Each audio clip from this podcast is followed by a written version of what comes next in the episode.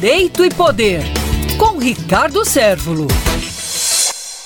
A Comissão de Políticas Públicas da Câmara Municipal de João Pessoa aprovou na última segunda-feira, dia 6, a proibição de nomeação de funcionários públicos, comissionados e efetivos que tiverem sido condenados na Lei Maria da Penha e no Estatuto da Criança e do Adolescente ou na Lei dos Crimes contra a Dignidade Sexual ou ainda no Estatuto do Idoso ou na Lei dos Crimes Hediondos.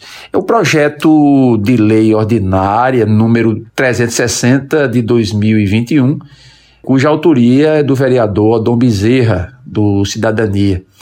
E esse projeto ele estabelece que fica proibida a nomeação no âmbito da administração pública direta e indireta de funcionários para os cargos efetivos ou em comissão de livre nomeação e exoneração que tiverem sido condenados pelas práticas delituosas nessas leis que foram ditas aqui.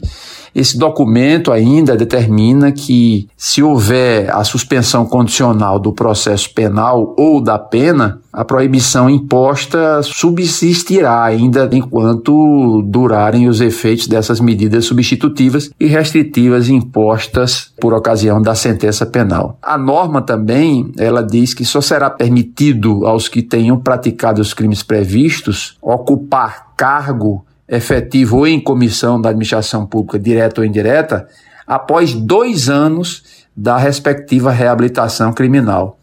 Então, na prática, o que acontece? No ato da posse, o servidor deverá apresentar uma certidão negativa estadual e federal para fins de comprovação de que não há condenações criminais transitadas em julgados nos crimes referidos nesta norma. Projeto de Lei Ordinária 360-2021, como nós dissemos. Isso é uma evolução para a democracia, no caso aqui no município de João Pessoa, porque o interesse público deve prevalecer.